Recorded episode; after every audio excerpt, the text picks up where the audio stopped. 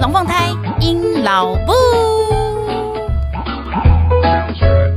Hello，各位朋友，大家好，我是鹰老布。现在您所收听的是隔壁龙凤胎鹰老布 EP 五十三，沉积已久的 QA 一次扫光光。其实我们节目开播以来呢，我每一次应该有记得每一次啦，就是都会跟大家说，如果有什么疑问呐、你可以私讯我啊，或者是呃留言给我等等。但我发现我的听众们，其实我我说别人就是说自己，虽然这句话好像是在教小朋友，但是我觉得蛮是一回事的。就是我发现我的听众啊，就年龄层大概都是我落在我就是这个年龄层。那所以其实像我自己在平常在听别人的 podcast 节目的时候，我也很少去留言或者干嘛。可是我会碎念呐，就是比如说他可能在讲什么话题的时候，然后我就是会嘴巴就是就就一直顺便跟着讲，或者是说哎干掉他之类的，或是附和他，反正都有。我就是很及时性的，我并不会真的去留言或是做什么。所以呢，其实我们本频道呢，哈，开播以来呢，有收到一些问题，不过呢都。没有算太多啊，如果要跟那种时下一些比较夯的那些节目比起来，真的是不太多。不过我觉得每一次问大家问的问题都很切中提要，这可能就是我们这个年龄层的人的嗯共通点吧。所以呢，还是有一些问题呢，其实我都没有什么机会好好的把它就是解释完毕，又或者有时候就是你知道搞超环修修追，就会觉得说嗯那个问题感觉好像可以开一集，但是呢每次到要开它一集的时候呢，就又会有另外一个话题出现，所以呢，我干脆就想一想，嗯，算了，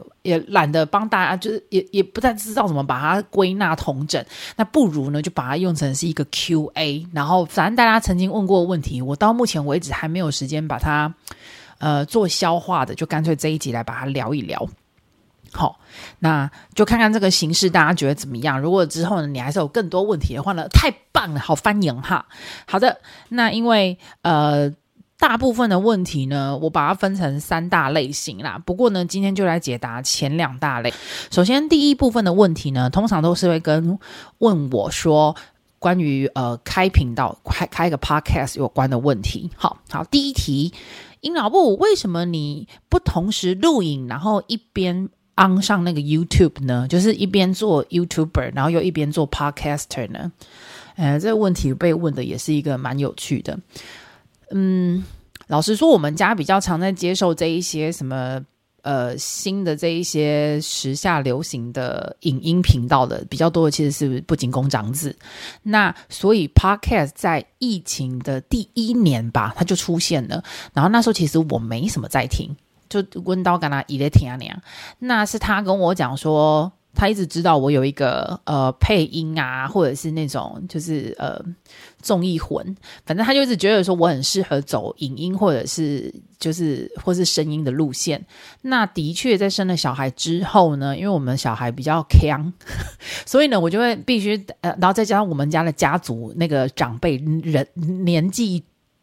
真的很大，就是别人的阿公阿妈是我的叔叔伯伯阿伯的年纪，你就知道那那一干多大干。所以呢，正因为家里面老人很多，然后又加上老人又年纪真的很大，所以呢，其实他们嗯、就会比较喜欢，就他们除了他们就不丢长辈图了。他们也不喜欢我们丢长辈图，他们比较喜欢就是我们把小孩子弄成长辈图，甚至是长辈影片等等之类。所以也的确，我的育儿之路就开启了我的影片制作。那因为我本来就一个还蛮喜欢看搞笑东西的人，所以我好像会把我的影片拍的还蛮有趣一点。所以一刚开始的时候，本来呢，不仅工长只是叫我去做 YouTuber，可是我正因为自己剪过影片之后，我发现天哪，那真的工程好浩大哦！而且因为我平常只需要就是拍小孩，然后剪小孩的部分就好，我不用自己要入镜。我还真难想象我怎么入镜，而且因为身为一个从小胖到大的人，我。本来就对于我自己的长相没有说什么概有信心，在吧？就是我不觉得我适合拿出来吓人，所以如果你要放上 YouTube，就是影片，然后让大家看到我的嘴脸，嗯，我觉得我有点疑虑，考虑了一下，所以我就呃变成就是拍小孩，然后安小剪好剪小孩的影片，我 OK。可是后来呢，不是就也有一些社会案件都会告诉你，诶，各位家长，如果你想要让小孩去当 YouTuber，或是他是你的频道的那个主题的时主角的时候，你们也要考。考虑到他的那个什么肖像权啊、隐私权啊等等之类的，我就发现哇塞，影片界的那个条规啊，还真多啊！然后我也不知道我的小孩就是自小这么急掰，长大会不会更奇怪？我就会想说，算了算了算了，归去安内好，我我帮自己留点后路，那就算了。就是开声音的频道，然后讲小孩之间的事情，就真的大家跟聊天一样，我觉得还比较好一点。对，有时候听一听当垃圾话、干话听听就好。那我也觉得也没差。但是如果真的把它弄成影片的时候，它真的会留档很久。我怕我以后小孩恨我，就是引起不必要的家庭纠纷。然后不会讲我自己不上相。再来呢，当我开始录 podcast 之后呢，虽然说大家提的意见是说你就一边录啊，然后一边一边一边录音，然后一边录影啊，也不用剪呐、啊，就像百灵果他们一样把它放上去就好。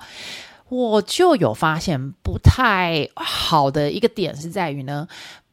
他们还是会上妆，你知道吗？认识我的人就知道，我真的是一点妆都不上，我连洗完脸之后化妆水都不拍的人。对，我完全就是我的，哎，我们家有化妆水，化妆水是谁在用？布景宫长子在用。我们家有面膜，面膜是谁在用？布景宫长子在用。我们家有乳液，乳液是谁在用？布景宫长子在用。对，我真的是一个就是洗完脸就没事，就这样就这样结束的人。那。更不用说还要再上妆。我大概年轻的时候有上过一一一个小时一点点的妆的那个时间，也大概可能持续个一一两个礼拜，然后我就冻没掉啊，所以我就不爱上妆。然后我就发现不对啊，那一些人至少好歹也是为了要上，就是上影片气色好看一点，还是难免会上点妆。我不上妆，然后我就觉得看起来气色会很差，然后我又不爱用滤镜，因为我觉得那样太假，然后再加上我。录音的时候，其实姿态不是很美观，可能衣着更不是很得体，所以我就想说，为什么我让大家看到这些呢？而且我为了要那个，你知道，为了那个东西，我还要搞得好像仪式化的去穿好衣服，然后化好妆，然后让大家看到，我觉得就是假掰的那一面。因为哦，对，然后还有另外一个点。大家如果透过影片看到我知道我长相之后，万一呀、啊，在路上看到我在那边骂小孩、打小孩、吼小孩，或者是做一些偷鸡摸狗、不三不四的歹机的戏尊，你就知道那是我哎、我觉得这风险太大了，毕竟我也不是什么真的是超级善良的人类，我觉得我还是难免会有一些什么啊、基于基本人类伦常会犯的一些错误，比如说可能有点贪小便宜之类，或是对，就是我不想要有那一些嗯、呃，破坏你。我在你心中那种形象的样子的时候出现，所以我就觉得说，好像呃，保只要只要留声音这件事情就就可以了。毕竟像我现在也是一边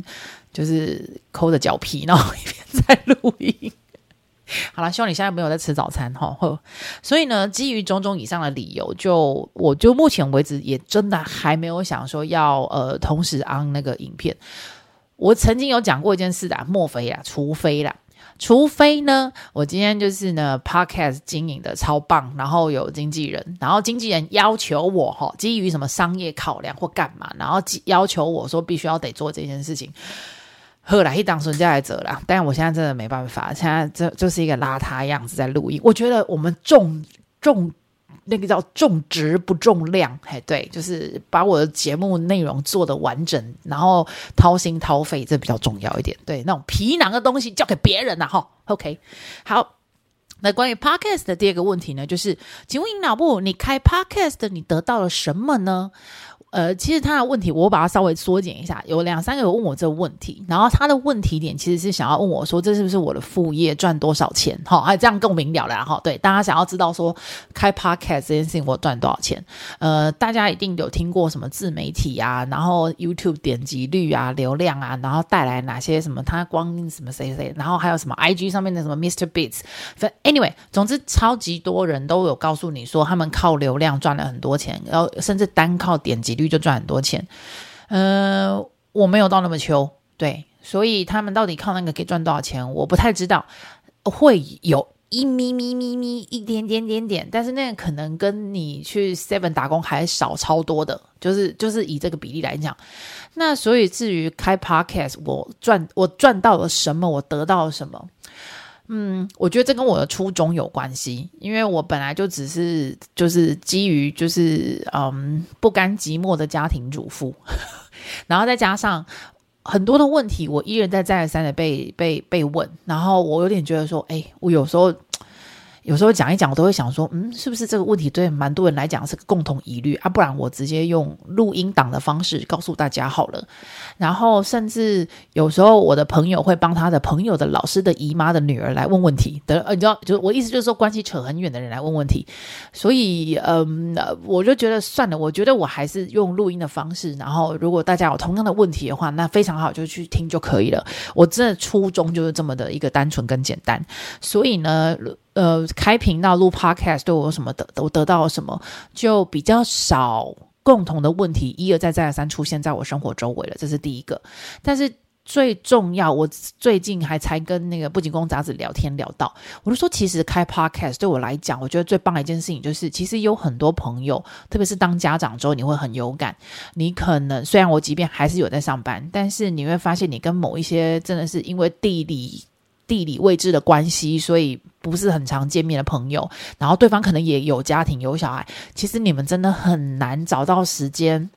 去相处，然后去去去培养感情。然后我觉得人呐、啊，还是多少是群体动物嘛，所以你还是会觉得会有点遗憾跟懊悔。跟懊恼之类的，反正就是会觉得说，哎呀，我那么病幼呢，当妈妈好可怜的，我的生活只剩下柴米油盐酱醋茶，还有骂小孩、打老公之类的。那那就因为这原因，然后我就我发最近开始收到的回馈就是，哎，我发现我有好多好多的朋友，然后其实他们都默默都我在听我的 podcast，然后变成呃，偶尔要是有什么问题聊聊到天的时候，哇。你知道吗？过去这五六年的时光，你不用一件一件的跟他弥补起来，因为他有听你 podcast，所以他都觉得那种熟悉感还在。然后对于你生活周遭发生的事情，哦，因为毕竟我都不是捏造的嘛，对，我讲的都是我的事实生活，所以呢，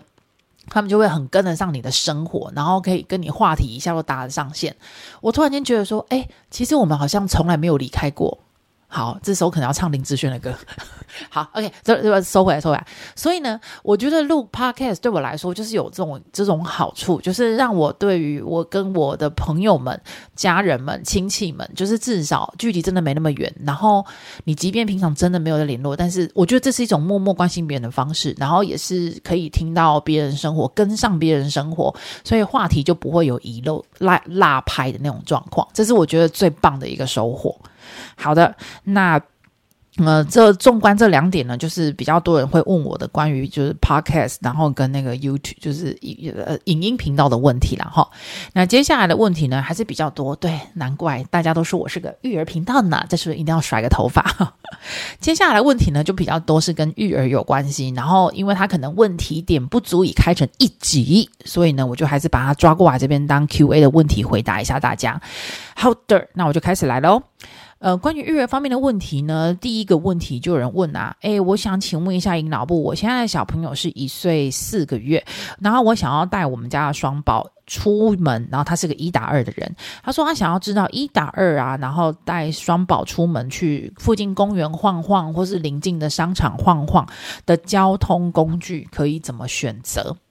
然后因为我不太确定他的距离点，那那我就我觉得。重点应该是在一岁四个月的孩子，诶，会走但不太稳，对不对？然后呢，如果你要用欧多拜载他，嗯，对，大家都知道台湾的法规有那种不不不太不太友善，但其实警察们都还算蛮友善的一一一一个无形法规。哦，讲得好口好嘴软啊。总之呢，就是用欧多拜载一岁四个月的小孩，你自己也会给他给他啦，然后孩子也不太稳，然后即便有那些什么。载载娃神器，你知道吗？就是像我之前也有试过，什么绑在腰上啊，把把把小孩跟你捆在腰上等等之类。但是哦，那种东西，那种神器，通常都是设计给一个小孩用的。那个两个小孩的时候，你难免还是会抖。所以我曾经尝试过，就是以呃，就是机车婴儿椅，就是前面放一个，然后小孩那边坐一个，然后后面再绑用背巾挨着嘞。对，呃，我觉得非常的危险。一点都不推荐，很惊很挫，你知道吗？这毕竟这孩子也是你花了好多钱，然后受了很多苦才生下来的。我对于我来讲是这样啊，所以我觉得这不是一个很保险的方式。那呃，一岁四个月的时候，如果你要到附近的公园，或是距离不知道，就是真的是取决于妈妈的脚程，还有孩子们的耐久度。我那时候有买过那个什么所谓的学龄前遛娃神器，它其实就是铁，你可以把它想成就是铁做的娃娃车。然后它就是有环可以压，呃，就是保保护它的腰部那边，然后就是脚踏车坐垫，所以变成它有手可以摆的地方，脚也有可以踩的地方，就是稳稳的一个坐好啦。然后因为它又不是那个娃娃车，它就是收起来，就是因为一堆铁杆呐、啊，就是一堆铁杆不锈钢，所以它就是折叠起来很方便，然后就扁扁的就放在家里的角落，然后要出去的时候就把它噔噔噔，就是嗯阻住。拆拆开，张开来就好了。然后就小孩就一人一个位置，然后上面还可以放阳伞，阳伞上面还可以加那个电风扇，就是不是一般的娃娃推车。我那时候就不太用娃娃推车，因为我觉得娃娃推车因为都会比较讲究舒适度。然后我的个性比较变态一点，我觉得小孩应该要开始，既然会开始走了，那我们就是。你要 QK 的时候休息一下下就好，但是主要目的还是要让你练走。对，我那时候真的是比较想法，就是比较倾向这样，所以我不推娃娃车出去。我觉得娃娃车太舒爽了，你知道吗？孩子会在那边睡觉啊，然后还要换尿布，就就是太舒适的生活。我觉得孩子会太富养不好。这是什么观念？Anyway，总之我就是买那种就是遛娃神器，然后你就而且那个单手推就好了，然后因为它轮子数很多，所以就是很好用啊，我觉得，所以就那个小孩坐上去就会有一种我是来兜风，我是来坐车车兜风的感觉，那个跟娃娃车很舒爽，可以躺在后面，我是被载出来的，那个心情不太一样，就从小小孩的表现可以看得出来，所以我刚开始一岁多的时候是买那个遛娃神器，然后等到开始。呃，他们又比较大了一些的时候，可以开始教一些礼义廉耻，没有啦，就是教一些生活常规，比如说做好，手手不要往外甩，然后呃，就抬头挺胸坐好，不要不要弯腰驼背，其实也差不多是一岁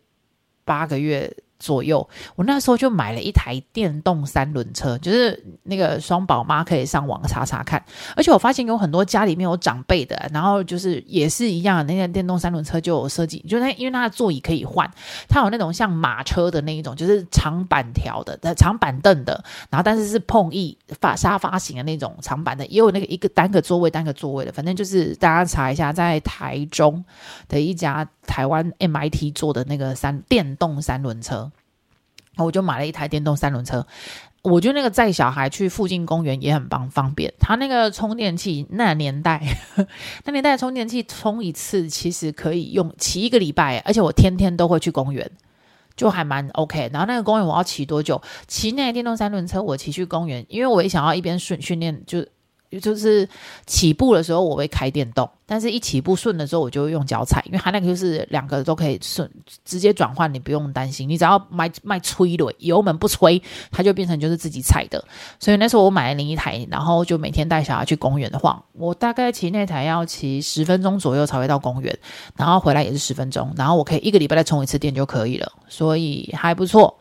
只不过有个缺点，就是你虽然是会骑脚踏车的人，但是当你要骑上那一台电动三轮车的时候，你还是要去练习一下，因为三轮车的那他那台三轮车不不算小台，也不是迷你型，然后因为他要付。就是做安全一点，所以它的那个重量会比较重，所以变成你要去抓一下它的那个重心，特别是在转弯的时候，还有起步的时候的重心点怎么抓，那个会让你呃呃，然后还有就是因为大家，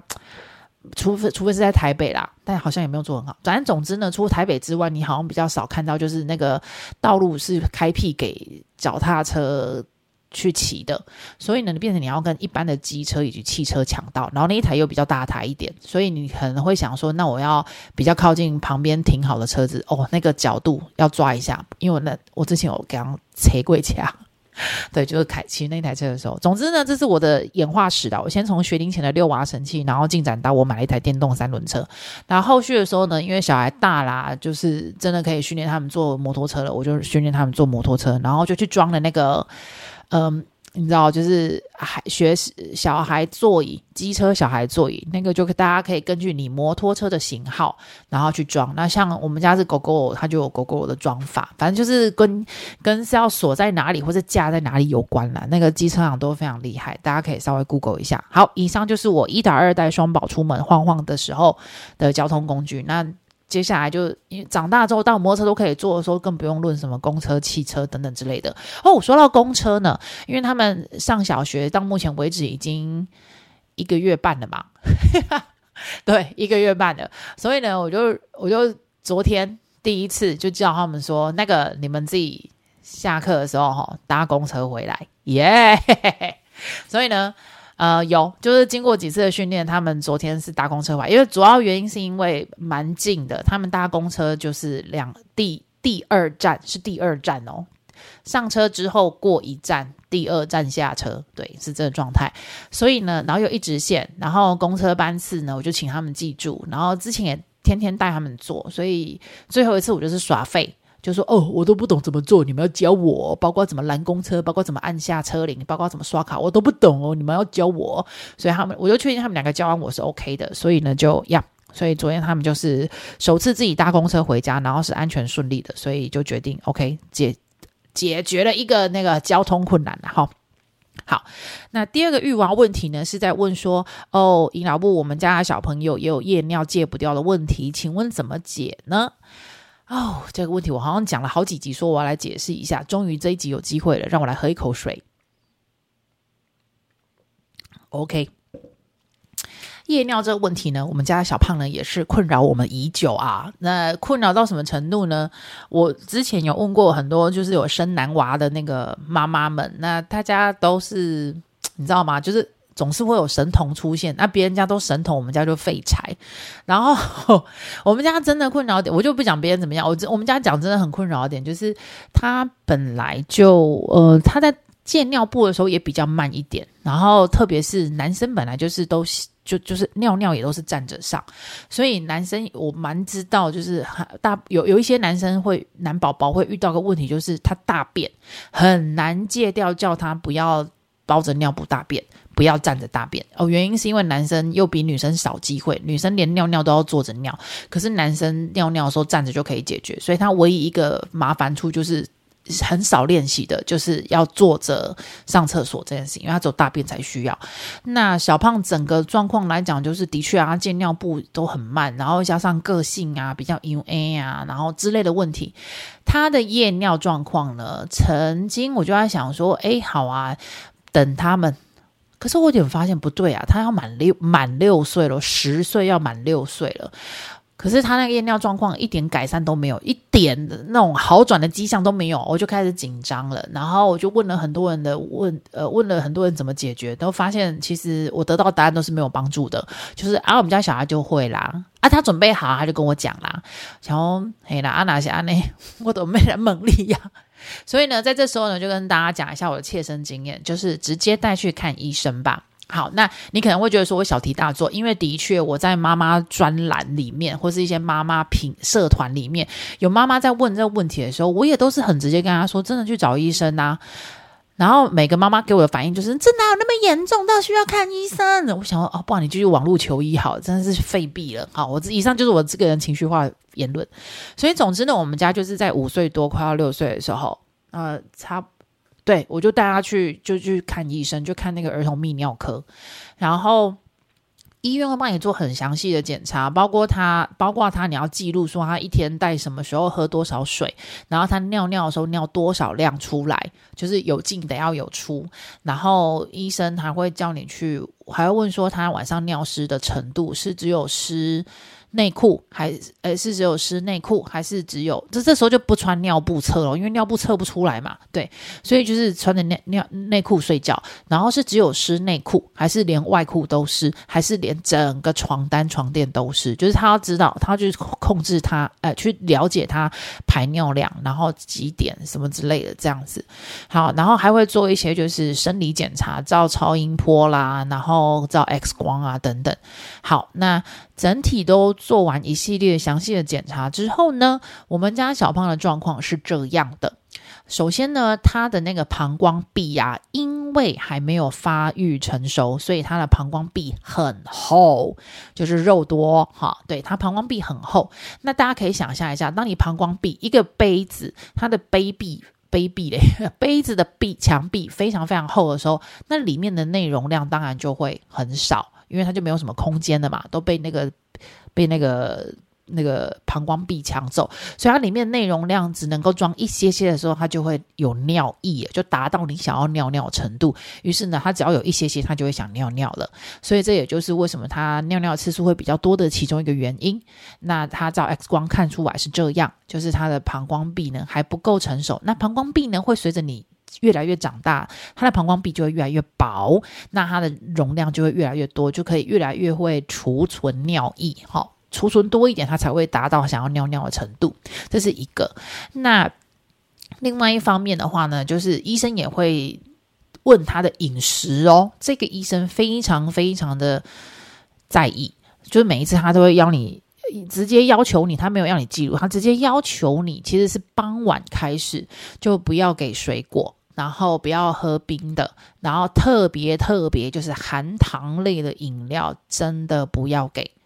这是医生每一次最在意的点，所以呢，我也给就是大家就真的是很很热情实心分享，就真的是这个状态。那他是说呢，这些都是会造成体内慢性发炎，然后所以呢，你当然就是。嗯，太又又又会造成孩子情绪躁动，所以就会，我觉得外用内服两方面你都要同时下下药下对症头就对了啦。所以呢，就是饮食上面我们要控制，所以从那时候开始，小朋友晚傍晚就是晚餐之后，我们就不太给水果了。然后，特别是那种含糖量很高的水果，我们也都很减少给了。像哈密瓜啊、瓜类的水果，其实小胖都非常爱。西瓜、哈密瓜，医生也有特别讲，就是瓜类就先不要给。然后再来就是可乐，有含咖啡因又含糖，这真的是爆炸啊、地雷啊，所以也都不要给。可乐啊、雪碧啊、沙士啊，这真的不用说，都不用给了。然后我们有问医生，说我们有要特别限定。不要喝水吗？在睡觉前不给水嘛？医生是说，其实不要这样做比较好，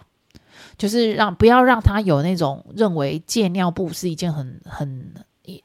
很很需要被克服，然后要缩衣节食的东西。他说这本来就是一个成长的历经过程，所以就是减少那些引起他会。多排尿的东西就好，那正常水就是水分 OK 就好啊。睡觉前呢，叫他去尿一下尿。然后那时候我们有拿药回来，那个尿呢，呃，那个药的用途呢，就是在于减少他夜间的排尿，就是让他比呃，就是让他夜间尿尿不要那么多。所以呢，诶，那个药我有查了一下，其实泌尿科还蛮常开给一些有夜尿症的人，就是晚上会无数次爬起来尿尿，然后导致。精神就比较不好啊，等等的人就是会开那个药品，然后所以呢，我们就拿那药回来，然后就一边等他长大成熟，然后一边减少他夜间的那个排尿量，也不错耶。其实我们这样看医生，然后就这么做而已，而且医生有说不要半夜叫他们起来，不要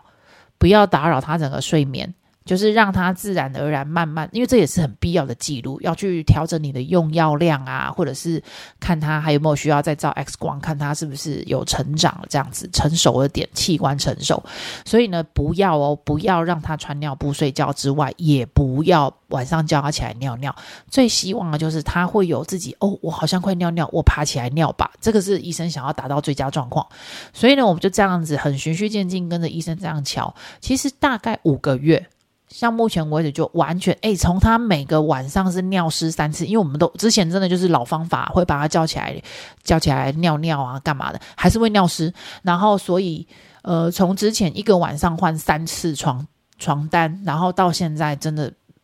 呃，医生说要达到他的标准，就是每一个阶段一个月只有大概尿一次两次的。的几率的时候，他就可以再跟进更进一步的减少他的用药，所以我们是用这个状况慢慢到现在是完全没有尿尿，然后即便他忘记吃药，对，因为最后终结点就是不会不用吃药，像小胖现在状况就是不用吃药，就是完全就是 OK 了，然后他的器官也就是成熟，他可以小胖现在的状况是他即便睡觉之前要去尿尿尿不出来，但是呢他不他就是晚上睡觉的时候会想尿尿的时候他会自己爬起来尿尿，嗯。对，所以呢，如果你们家小孩也有关于夜间尿尿尿布戒不掉、尿床戒不掉问题的时候，我真的觉得就是先去给医生看，哈，这个是非常重要的观点啊！大家不用害怕，因为那时候啊，当我在那个妈妈社团里面，有人也是问他们家的男生，然后夜尿的问题怎么解决，我这样去看医生的时候，那个妈妈很可爱，她还问我说：“啊，你们家也是跟我们家一样有尿尿状况吗？”我心里想说：“对啊，不然我不然去看医生干嘛？废话。”然后他又问我说：“那你们也都是尿，那也都是前前面湿，后面都不会湿吗？”我心里就想。除非你们家的小孩鸡鸡是长在微椎啦啊，废话啊，男生尿尿就是从鸡鸡出来啊，不然怎么怎么撕后面不会撕前面？哦，这妈妈可不可以有点长进？Anyway，总之呢，有一天。妈妈社团总是有很多妖魔鬼怪深藏在其中，然后我只是觉得说，大家对于看医生这件事情都觉得没那么严重，什么什么之类。但是我觉得我的经验真的很诚实的跟大家说，就先去看医生，了解一下状况，没有什么不好，多了解自己的小孩是是好的。这好像我从那个资优生那时候就一直讲到现在，大家不用害怕，真的是看医生会有会有一些帮助的啦。然后至于接下来的治疗 procedure，你只要觉得不舒服的，可以跟医生商量了。我觉得大家都竭尽自己的所能去。然后对，没有错。大家可能会觉得说，啊，你怎么那么急？不是六岁吗？其实我们拿回来的那个儿童健康手册上面就有写，六满六岁的时候，足岁满六岁的时候，如果还是有这种晚上尿尿的那个状态的话，其实也都是直接建议去就医耶。就是给医生看，所以我的时间点并没有说算太猖狂。虽然我们带小，我我觉得这是亚洲呃台湾人看病的状况。虽然我们带小胖去看医生的时候，他是五岁多的时候去的，整间基本上都是那种嗯中高年级青少年偏多，而且他们基本上都是有带一些其他的过动症、躁动症的孩子，很明显看得出来。我所以会想说，这也难怪为什么医生会一直要求我们不要给糖，然后就是那种。零食啊，添加物太多的东西，咖啡因的那不要给孩子，这个很蛮明显的看得出来。好，接下来还有个问题呢，就是要问说，哎，阴老木你揍小孩吗？啊、揍！我不但虎妈，我还揍小孩，这样听起来好 horrible，我是一个好烂的妈妈。但呃，我那天才跟我的同事在聊这件事情，就是我觉得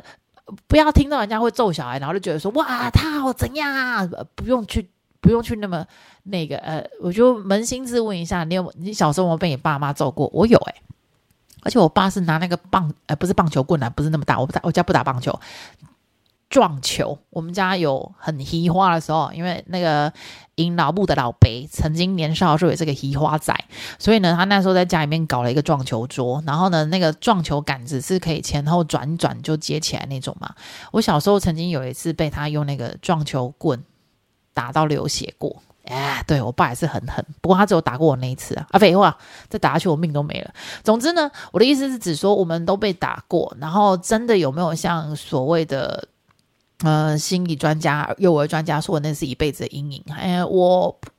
我觉得真的是看后续。次数当然，如果他是沦为长期性的家暴，那当然就是不行，那真的是绝对有后，就是很多遗传呃影影响因子。但如果像这种，就是一两次，真的是你做太可怕的坏事，你们家是不容许你的哈。像我那一次就是不告而别，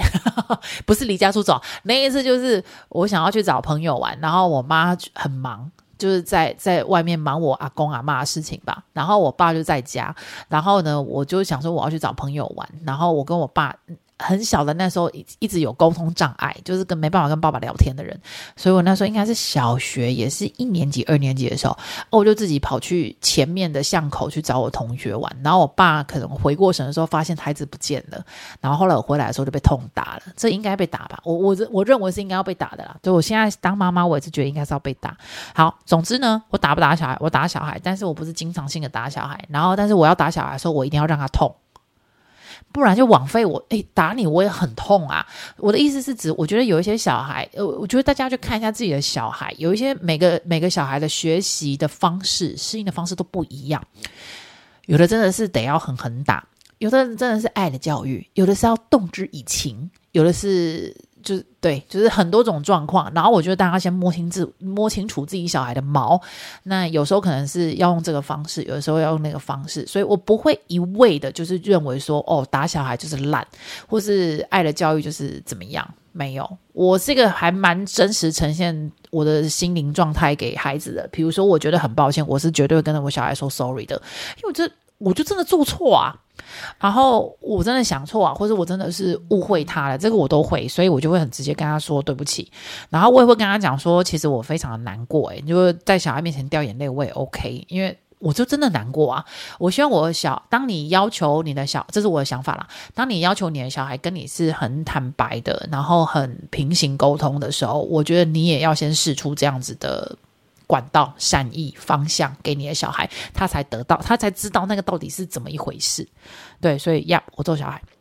啊。下一个问题，请问引导部你是怎么教的？我觉得你的小孩好独立哦。我们家的小孩跟你们小孩一样年纪，可是没有办法这样。嗯、我跟你说，好，这一题呢，常常被问到。我只能跟你讲，首先呢，我身边的不管是朋友或者是网友。这些妈妈们啊，她们其实都很蛮常常，呃，这真的是我肺腑之言。她们不管是在 FB、IG，或是平常讲话的时候，我我我身边的妈妈友们常常都让我知道，他们家的小孩好棒，很厉害。这对，然后，所以其实我我羡慕的不是说，哇塞，你的小孩好厉害。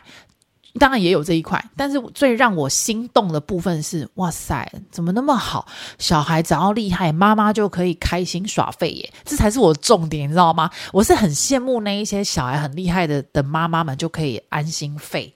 就是诶，在不用管功课，他们就会自己去写功课，然后还会因为考不好自我检讨，下一次就是会哦，你知道吗？勤奋。勤奋起来，然后成绩就又又回来了。这样，然后我也很羡慕那些什么小孩会自我自己去拿评量写，或是小孩回家会自我学习。哇塞，不管年龄层多大，我听到我都觉得超羡慕的，因为我就觉得哇塞，因为我的妈我的妈妈有们，他们就可以这时候开始追剧啊，然后或者是跟朋友出去啊，甚至还有妈妈有自己可以去旅行。其实我都是非常羡慕小孩，如果自立自强，然后妈妈就可以。开心耍废，这是我我很羡慕他们的点，而不是羡慕说那个小孩怎么这么棒。好，所以这是我的起心动念的源头。然后再来呢，他们还会讲过哪些事情会让我觉得说，诶，是哦，如果他没有卡荷兰的话，你们的小孩在这个年纪可以做这件事情，那我是不是就表示这其实是孩子在这个就是正常的生理心理发展之下是可以在这个年龄层做到这些事情的呢？我就会想说，把它拿来当。借镜，也不是借镜啊，就是经验谈。如果你啊，比如说啦，像我刚开始在副食品的时候，我也是因为看的那个副食品社团，然后有个妈妈就给她的小孩五个月大的时候吃那个棒棒腿，然后他就这样写，所以我呢就就就直接私讯他，问他说。我可以，我我对这个好有兴趣。我妈妈，你怎么做的？那个腿是要怎么处理？然后他会不会有什么？我要怎么分辨他是不舒服的噎到了，或什么什么之类？反正就把我说的疑问就问给那个素未谋生、没没谋面的一个妈妈。那个妈妈人也很好，她就直接跟我说她是怎么做到的。所以呢，我就往这个方向走，因为我觉得他的小孩做得到，我的小孩应该也可以吧？我小孩又没有什么什么明显的问题，这样子。所以呢，我的小孩也就开始五个月给小鸡腿。然后呢，我到了看到我有个妈妈有，她说他们家的小朋友因为会用筷子了，所以是是挺好哦，是说已经会用筷子了，所以两岁的时候给他一个纪念的生日礼物，是给他一双刻有他名字的陶瓷筷。诶，两岁陶瓷筷子，诶，你知道，就是表示他们家小孩用筷子一定是很上手，然后又会很爱惜东西，不会给你下口破。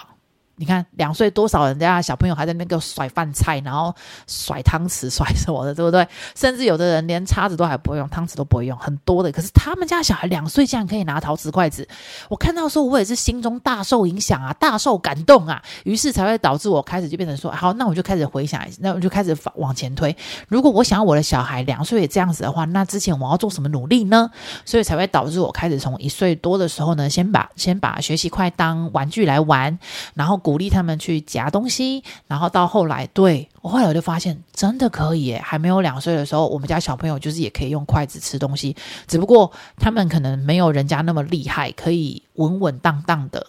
就是我觉得这一块也跟小孩个性有关的啦。别人家小孩可能又再多添加，就是细心啊，跟就是不喜欢弄破东西。而、我们家就是比较草莽型，会弄破，所以我到现在还没有给他们陶瓷筷。可是我确定就是他们可以使用筷子，没有问题这样子。所以呢，别人的小孩会做什么，我也是干干干脆跟着学。然后接下来呢，我也有一个妈妈有他们家的小孩，因为那个妈妈本身就很废，她好像会都会听我 podcast，我就在讲你对，因为她妈妈本身就是很废，她并不喜欢她周末的时候，呃，孩子还要吵她起来，所以她都会跟她小孩讲说：你们自己去弄早餐吃，要来叫我，妈妈要睡觉。他们家小孩那时候几岁呢？中班。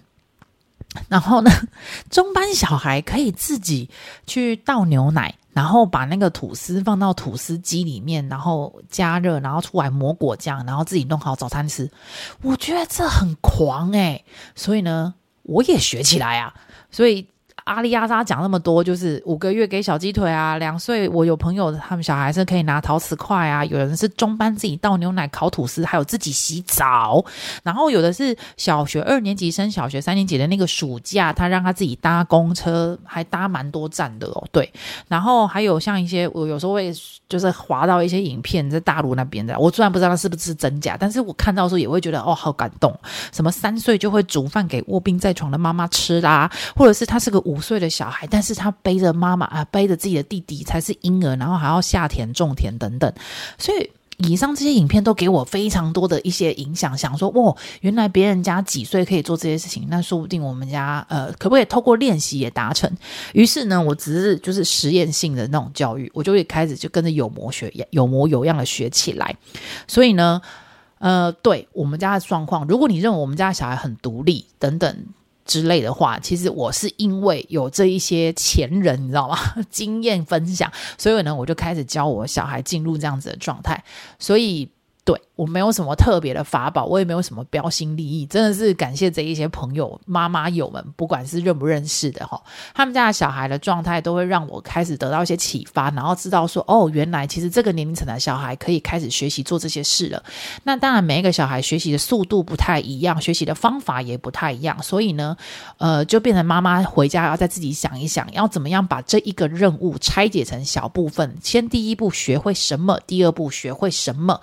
才可以慢慢把这件事情就是学成学会，对，所以我是这样子来的，所以也给大家参考一下，所以不用羡慕说我什么我们家小孩很独立，我干嘛不啦？我真的也是因为看别人家的小孩，别人家小孩真的是强在先，所以我才开始去学习他们而已。好的，以上呢，今天这一集呢，就是回答大家关于呃 Podcast 频道的问题呀、还有就是一些关于育儿上面的问题，那希望呢可以回答到。回答到提出问题的这一些朋友们，那如果呢，你还有什么问题啊，或者是想法，不管是 podcast 的、育儿的，然后公婆的、家庭的、婚姻的、感情的、爱情的哦，我最近超多那个感情上面的那个问题，不过我觉得这都很有有有点私人，所以就没有拿来就是节目上面讲。但 anyway，总之你要说的这些所有的问题呢，都非常欢迎你可以到 IG 或是 FB 寻找隔壁东方的引导部，把你的想法、意见、问题通通都可以跟我分享，那我就可以找个时间呢，像这样子可以 Q&A 的一次回答给你了。那如果你觉得我的 Q&A 呢，